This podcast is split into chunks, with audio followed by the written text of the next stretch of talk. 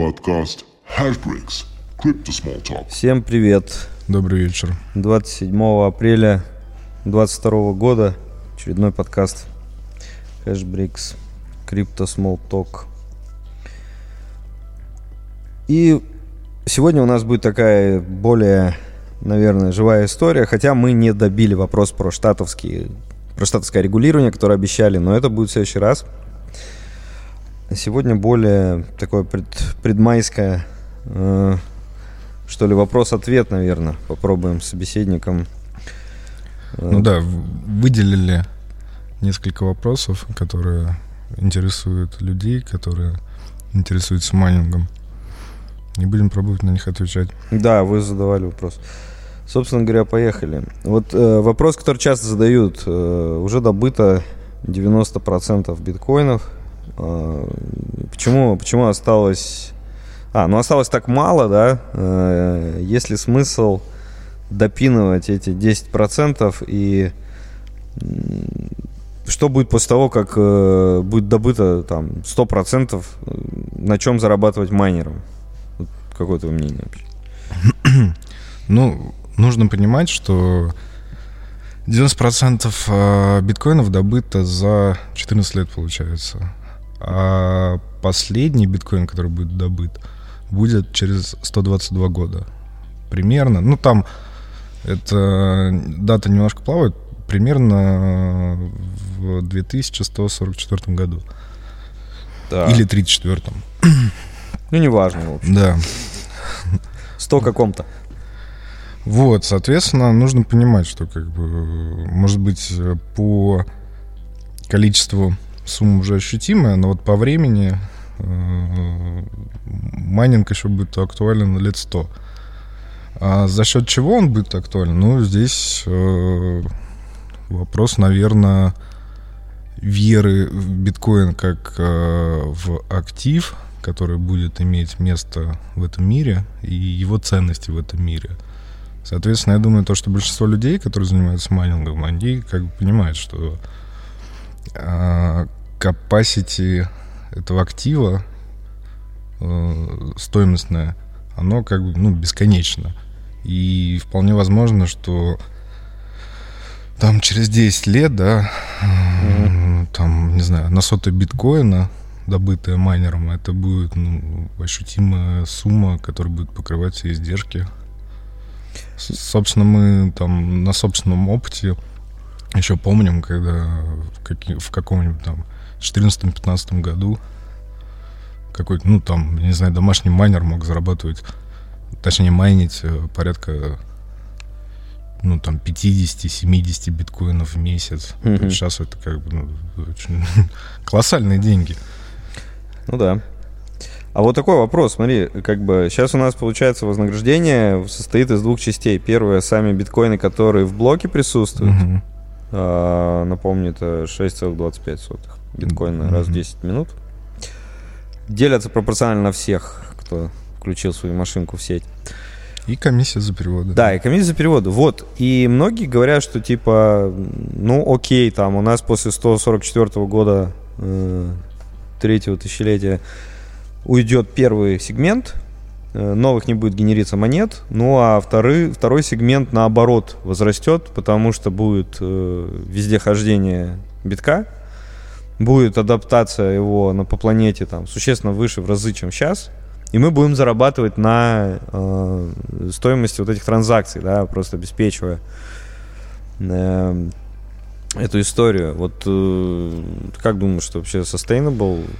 ну, э, если честно, мне кажется, путь э, компенсации прибыли майнеров путем увеличения комиссии это путь в никуда. А, я надеюсь, что за эти ближайшие там сто лет как бы, технологии э, в, ну, в биткоине разовьются, и, собственно, мы не будем а, ограничиваться вот, вот этой текущей пропускной способностью, которая есть сейчас у биткоина, а, и просто сможем компенсировать это за счет количества транзакций без удорожания. А, потому что нужно понимать, что ну, там порядка а, 8 транзакций в секунду, да, Мгм. пропускная способность Да. биткоина, это довольно мало. И если э, вся прибыль майнеров будет э, пытаться в эти 8 транзакций в секунду вклиниться, это будет совершенно неэффективное средство передачи ценностей. Мгм. Поэтому этот вопрос открытый, и я, наверное, считаю, что вряд ли за счет этого будет прибыльность майнинга дальше существовать. Ну, то есть, э, в общем, наверное, там через 120 лет, э, может быть, майнить уже будет не так прибыльно, как сейчас, но э, нас пока это не очень волнует. Пока у нас горизонт планирования это ближайшие там несколько лет. Поэтому, Но на ближайшие несколько лет вопросов, я думаю, особых не возникает ни у кого. ну да.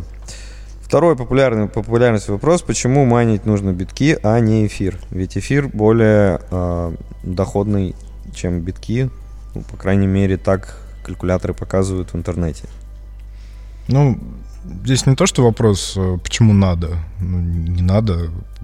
Каждый выбирает для себя свою стратегию. Нужно понимать, что биткоин это это большая часть рынка, это самый самая ликвидная криптовалюта, это э, многомиллиардная индустрия майнинга, которая как бы поддерживает в том числе биткоин.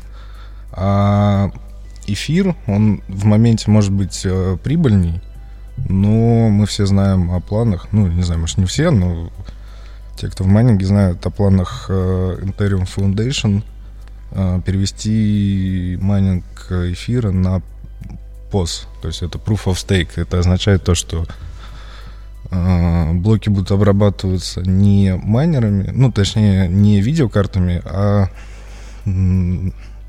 стейками, то есть э, владельцы большого количества числа эфиров, они будут как бы проводить платежки, и больше нельзя будет майнить это все на видеокартах.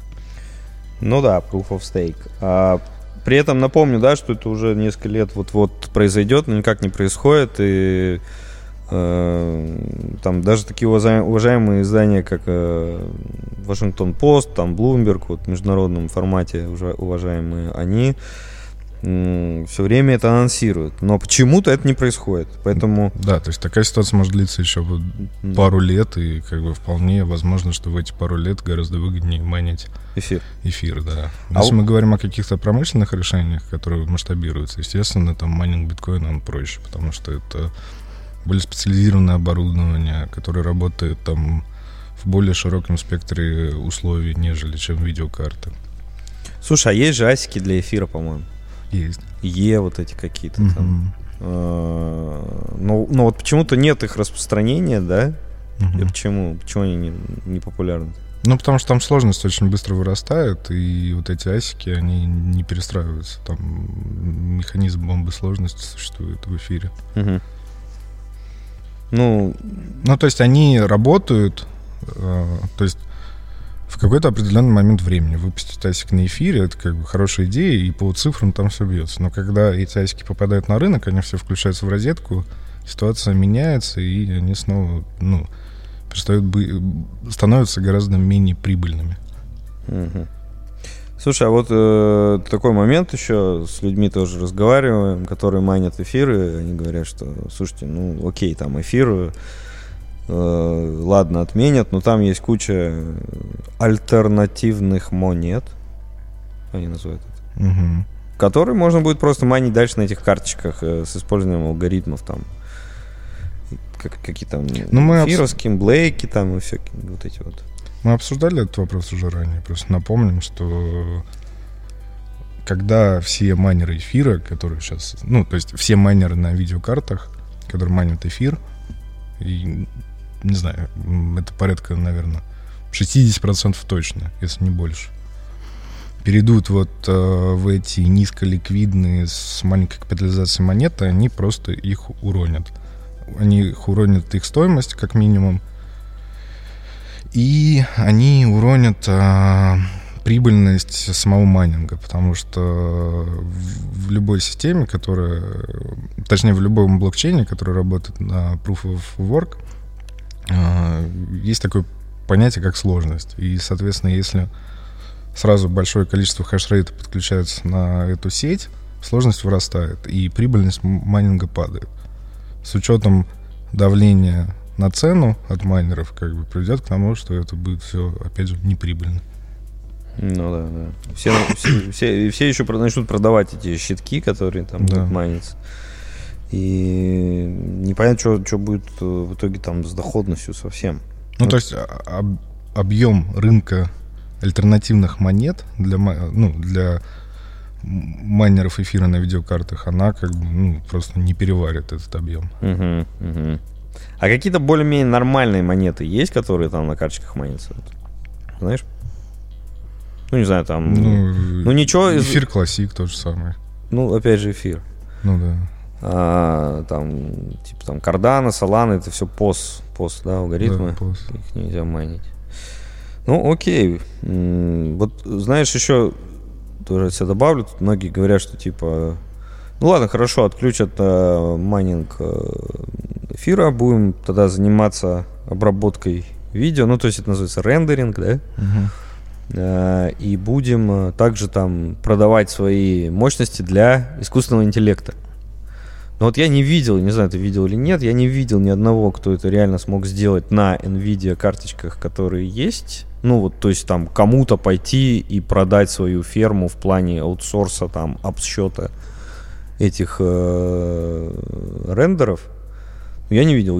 Ты знаешь, что такие презенты? Я только слухи знаю. Mm-hmm. То, что якобы есть э, люди, которые покупают эти мощности. Ну, не люди, компания, которые покупают эти мощности, но когда разговоры заходят там о каких-то конкретных вещах, то, естественно, информации никакой, ну, mm-hmm. дальше информация никуда не идет.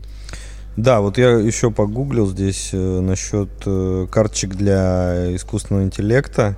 Э, окей, да, подходит там, наверное, NVIDIA, но существуют спецкарты, которые э, выпускаются именно под задачи, связанные с э, ИИ, ну, искусственным интеллектом. И там вплоть до каких-то Тесл, карт Тесла, вот, ну, то есть там нету вот этих карт, на которых майнится эфир сегодня. Поэтому ну, я так понимаю, вообще сегмент этого рынка он такой довольно специализированный, да, профессиональный. И... Да, да, да.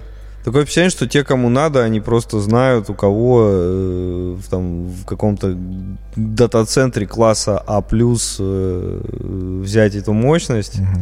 где там электричка по 25 рублей за киловатт, и еще куча допов продано, да, и на этой мощности обсчитать. Ну, ну, поэтому как бы здесь спорный тезис. Не, ну, может быть, может быть, если мы увидим там скачок рынка в этом направлении, да, то, что всем действительно будет требоваться там большие мощности для обработки данных. Но я просто не очень представляю, на чем такой скачок должен произойти, поэтому я не думаю, что это будет альтернативный, альтернативным заработком для видеокарт. Да, да. Следующий вопрос. Многие производители ASIC ушли с российского рынка. А, а, ну, асиков это устройство, которое позволяет майнить биткоин. А, что, что ждет э, вот, рынок ввоза оборудования, вообще рынок оборудования в России? Ну, официально, по-моему, ни один представитель китайских майнеров не был э, не имел офиса в России, не, не продавал там. Но были дистрибы. Дилерской... Были дистрибы, да. Насколько я знаю, то, что был запрет именно на прямые отгрузки заводов на российскую таможню. Но это такое ограничение, которое там довольно легко обходится даже внутри Китая. Соответственно, просто открывается какая-то компания китайская или не китайская. Соответственно, она выкупает эту партию и не вывозя ее из Китая, просто отгружает э, на Россию, и все это прекрасно приезжает. Это, скорее всего, скажется на цене, просто будет дороже там, не знаю, может, на 10%. Но в целом, я думаю, то, что пока как бы, каких-то проблем с наличием оборудования не будет в России. Ну да, это сейчас же параллельный импорт называет, называется официально. И даже там у нас законодатели параллельно, законопроект какой-то о параллельном импорте делают. Уже сделали. А, Ну и плюс похоже на политические такие больше заявления, что вот теперь мы не отгружаем э, российским компаниям, но зато отгружаем казахским компаниям. Ну да. Что такое?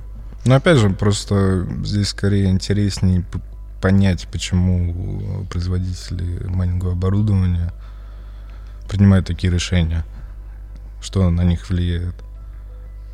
Ну, политез. им- и- им- ну да, им гораздо интереснее работать с американскими компаниями, поэтому они не хотят Да. брать на себя лишние риски.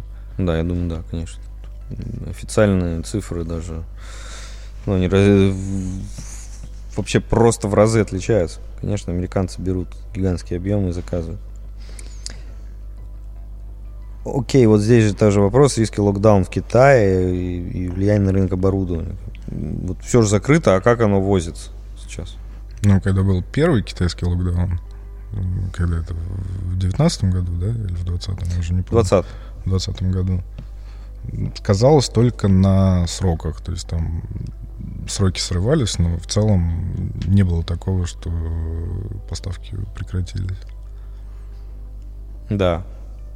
Ну, а сейчас, в общем-то, уже все привыкли, да? Ну да, поэтому.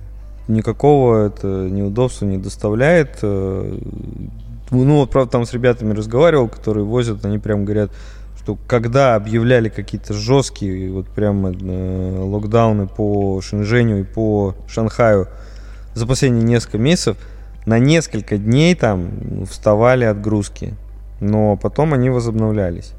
Но так как тех, кто завозит железо достаточно много, ну, здесь существуют товарные запасы, в принципе, достаточно, судя по всему, это не сильно сказывается на данный момент, и вообще рынок уже живет в таких ограничениях довольно долго, поэтому мы не видим здесь каких-то рисков, что это будет там ухудшаться ситуация с поставками.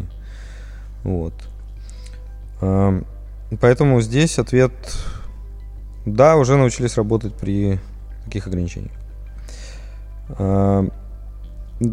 Дальше вот еще про всякие вот эти вот политические истории. Э, Binance заявил, что э, будет блокировать кошельки, которые больше 10 тысяч евро в себе содержат остатки. Но не блокировать, а просто делать возможность выводить с них деньги, но не торговать. Э, Как вот вы оцениваете эту историю, ее влияние на рынок? Ну, это вот чисто о чем мы говорили в прошлом подкасте. Пятый пакет санкций против России. Там обсуждали эти ограничения для... э,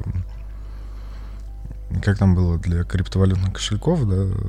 Да, не unhosted wallets эти кошельки, которые не на централизованных э, биржах.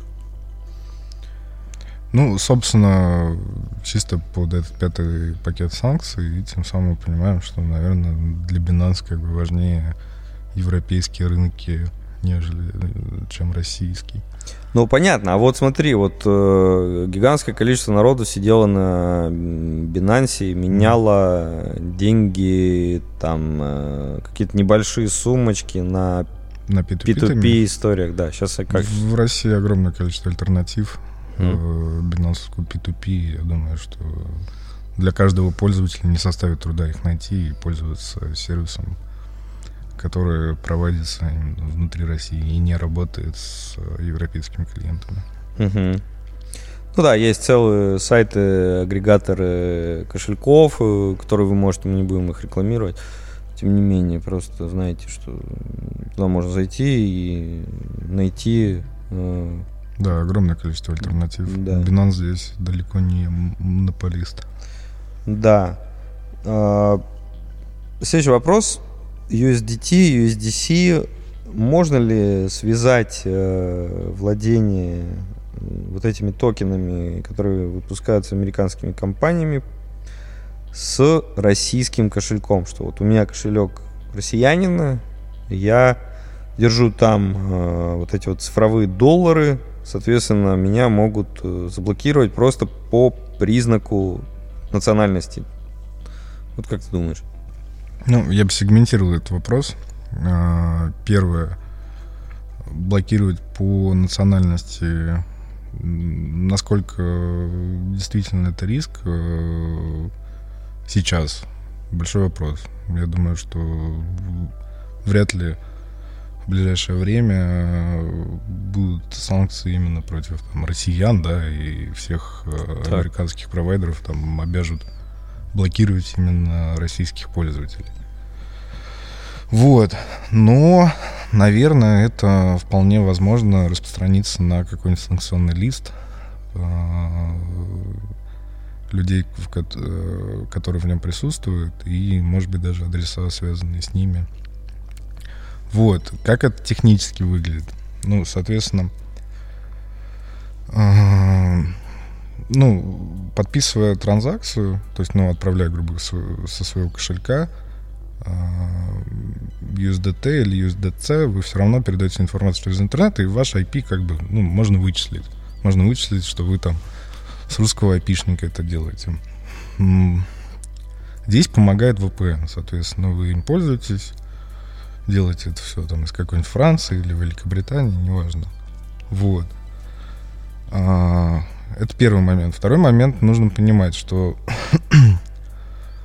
а, американские спецслужбы довольно неплохо понимают специфику российского криптобизнеса, который вот связан именно с обменом, а, куда сдаются там биткоины, откуда получается USDT, и наверняка они для себя выделили там несколько крупных хабов, и вполне возможно отслеживают адреса, которые с ними связаны, которые так или иначе идентифицируют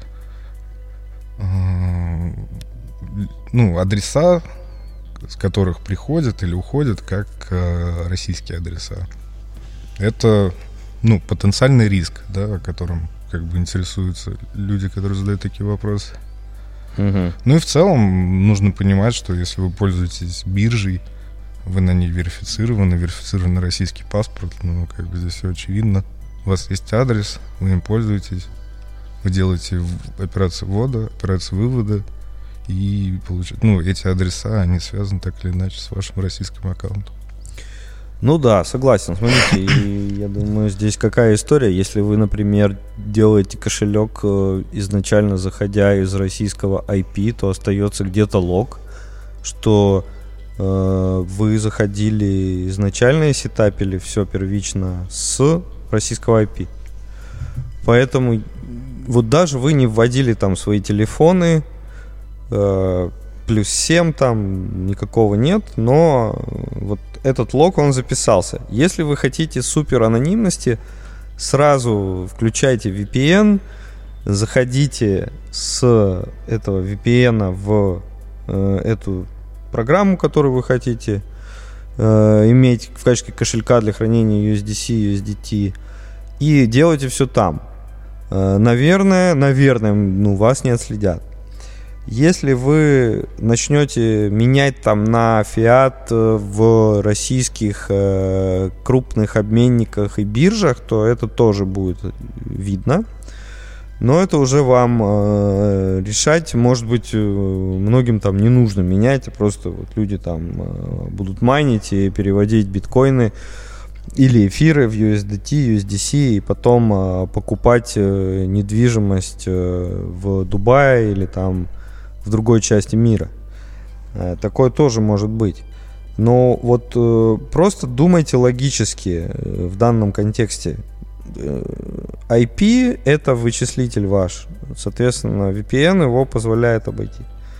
Ну, вот пользуйтесь. Но нужно понимать, что это огромный объем данных, которые вряд ли там будут раскручивать под каждого пользователя. Да, понятно, да. И в целом, ну, то есть как э, Tether, ну, компания Tether, как э, Circle, который, собственно, имитирует USDT и USDC, они, э, как эмитенты, они имеют определенные репутационные риски, да, допустим, если к ним придут власти США и скажут, вот, отключите всех российских пользователей, и как бы они это сделают, то, наверное, во всем остальном мире люди крепко задумываются о том, стоит ли им пользоваться этим стейблкоином. Да, согласен. Более того, есть э, альтернативы, да. Вот сегодня у нас э, по факту получается, что э, блокируется активы русских граждан э, номинированы в иностранной валюте. И многие тоже уже задумываются, если я россиянин, держать ли мне доллары и евро в иностранных банках, э, потому что это все, ну, особенно для крупных сумм, от 100 тысяч евро, у вас уже существуют реальные риски. И сейчас комплайнс-офицер в банке любом может просто трактовать широко э, те э, нормы, которые ему присылают э, из э, Вашингтона или Брюсселя, и при 101 тысяче уже блокировать ваш счет до выяснения. Ну вот сейчас по факту мы видим э, реально подрыв доверия к э, старой долларовой и евровой системе. Э, здесь может быть то же самое. Не факт, что вас не будут блочить, но э, окей, здесь ответ э, диверсифицируйтесь, пользуйтесь токенами стейблкоинами не USDC, USDT, а там какими-то другими, да? Да, есть децентрализованные стейблы. Да. Вы можете изучить этот вопрос. Да. Наверное, мы, сейчас не будем тоже рекомендовать, да? Да, не будем, потому что мы не даем рекомендацию. Вот. Ну, в целом, так- не, ну, в целом такие возможности есть, поэтому имейте в виду, то есть USDT и USDC это не все. Следующий вопрос. Что с российским законодательством, когда э, что-то будет по э, крипте рабочее, по майнингу рабочее, и сколько ждать? Это такой вопрос. Сложный. Вроде бы как вот-вот, Да. дол- должны в этом году, но будем надеяться, что что-то произойдет действительно в этом году. А какие реальные сроки, я думаю, что никому не известно. Да, ну смотрите, там сейчас у нас э, хотя бы мы ждем законопроект э, для первого чтения его. А, там много ломается копий насчет того, кто может в итоге делать эти операции для клиентов. Мы уже затрагивали эту историю, что э, предлагают разделить клиентов на э, совсем неопытных и бедных, на тех, кто что-то может потерять, но немного, и тех, кому можно безлимитно торговать и владеть криптовалютой. А позволить крупнейшим банкам и биржам э, заниматься обменом, э, учитывать это в депозитариях, признать крипту активом э, с точки зрения уголовного законодательства и налогового законодательства. И, собственно говоря, майнинг признать законной деятельностью или на всей территории России, или в энергоизбыточных регионах, или в энерго недефицитных регионах э, там, с какой-то степенью этой дефицитности. Вот сейчас мы э, находимся э, вот на этой стадии. Э, Постоянно собирается э, там специальный профильный комитеты Госдумы, но вот сейчас что-то говорить о том, что конкретно уже до э, законопроекта мы дошли, еще рано. Э, Президент э, предлагал это все сделать, по-моему, там в течение месяца-двух, но это сделать реально физически невозможно за такой короткий срок, потому что это надо в этом законопроекте внести э, предложение по изменению налогового кодекса, уголовного кодекса, кодекса об административных правонарушениях. Представляете, сколько там работы? Ну, поэтому там э, пока все это двигается не быстро. М, Вот, э, вот статусы, но мы, м, мы следим здесь, пока нету более конкретных э, результатов. Ну вот э, основные вот такие вопросы были получены от э, наших э, от друзей и коллег, friends and family. Собственно говоря, э, если у вас есть э, какие-то вопросы, которые вы хотите э, задать, мы будем периодически в телеге открывать сбор этих вопросов. ну, какие-то опросники проводить и делать, наверное, там раз в месяц или там учитывая то, что мы выходим раз в две недели, может быть, там раз в два месяца, вот такой вот э, да, то есть э, сессию вопросов и ответов. Вот, поэтому следите здесь за ну, публикациями в телеге. А, вот, кстати, из интересного, давно у нас не было рубрики. Вот, кстати, из интересного, что подъехало сегодня. Рубрика интересная. Да. А, просто не мог пройти мимо этого. Есть такой Bitcoin Mining Council. Это общий, э, ну, типа НКО, знаете, некоммерческая организация по российским меркам это называется. Ну, в общем, такой со- совет, союз э, майнеров биткоина. В основном там американские все майнеры, а других-то, собственно, мы и не знаем. Вот они сказали, что сеть на сеть биткоина стала потреблять за год на 25% э, меньше электричества. Сейчас я даже скажу, как это было. Э, сейчас, чтобы... Да, прямо по-английски это звучит как year on year э, energy usage decreased 25%. Ну, то есть не то, что там эффективность повысилась на 25%, а э, вот именно прямо потребление снизилось, да, при этом мы все знаем, что втыкаются новые устройства. Как они это посчитали? Большой вопрос. Ну, просто вам.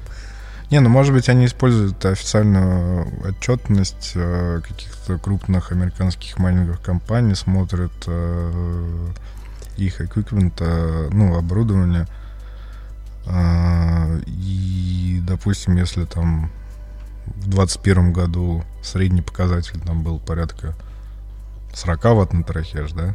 Да. То сейчас 30 ватт на терахеш. Из чего они делают вывод, что э, при таком же, ну, типа, при росте хешрейта, при росте хешрейта потребление электричества там снизилось на 25%. Ну да, они, в общем, здесь говорят, что, типа, улучшились аппараты, и китайцев выключили, а китайцы были дико неэкологичными. Неэкономичными, скорее, в данном контексте. Вот. Э, ну, отрадно, что здесь происходят у нас такие улучшения, а, поэтому я думаю, что улучшение эффективности, более такое ответственное энергопотребление, это то, что сейчас является мейнстримом на Западе. У нас, наверное, сейчас на какое-то время будет отход от этих вот параметров, но все равно в итоге там мы тоже, наверное, будем вместе с цивилизованным миром это э, промотировать. Э, и э, ну, это отрадно слышать, да, потому что очень много скептиков говорит о том, что нужно майнинг запретить биткоина, там очень много и очень э, неэффективно, очень много карбонового следа. Вот э, такие заявления не призваны, э, в общем, показать, что здесь какие-то улучшения происходят. Хотя проверить это все на практике, ну, наверное, пока сложновато. Поэтому будем просто доверять людям. Тут недавно на популярном российском телеграм-канале про крипту э, выкинули статью 99 -го года, там, где экологи утверждали, что интернет очень грязный и вообще это очень плохо, потому что экология сильно страдает. А, да? Да. Ну, просто забавно, что какая-то цикличность в этом вопросе да, кстати. повторяется. Ну и не забывайте, что есть вообще мнение, что вся эта весь подогрев, весь нагрев атмосферы происходит э, с циклами там несколько сот лет. Сейчас мы просто на, внутри теплого цикла, и наши там эти все карбоновые выбросы это просто о малые, как говорят математики точки зрения влияния на э, общую температуру на поверхности Земли. Ну да, так как э, реальных э, замеров и контроля температуры там по факту происходит последние, наверное, лет сто. Да. Мы не очень понимаем. Что было до этого? Да. Ну что, хорошо, ладно. Будем надеяться, что все это будет дальше приводить к развитию и э, адопшену по биткоину, вообще по крипте. На этой ноте предлагаю завершить сегодняшний вечер воспоминаний. Всем спасибо, что слушаете. Большое спасибо, да. До новых встреч. Всем всего доброго.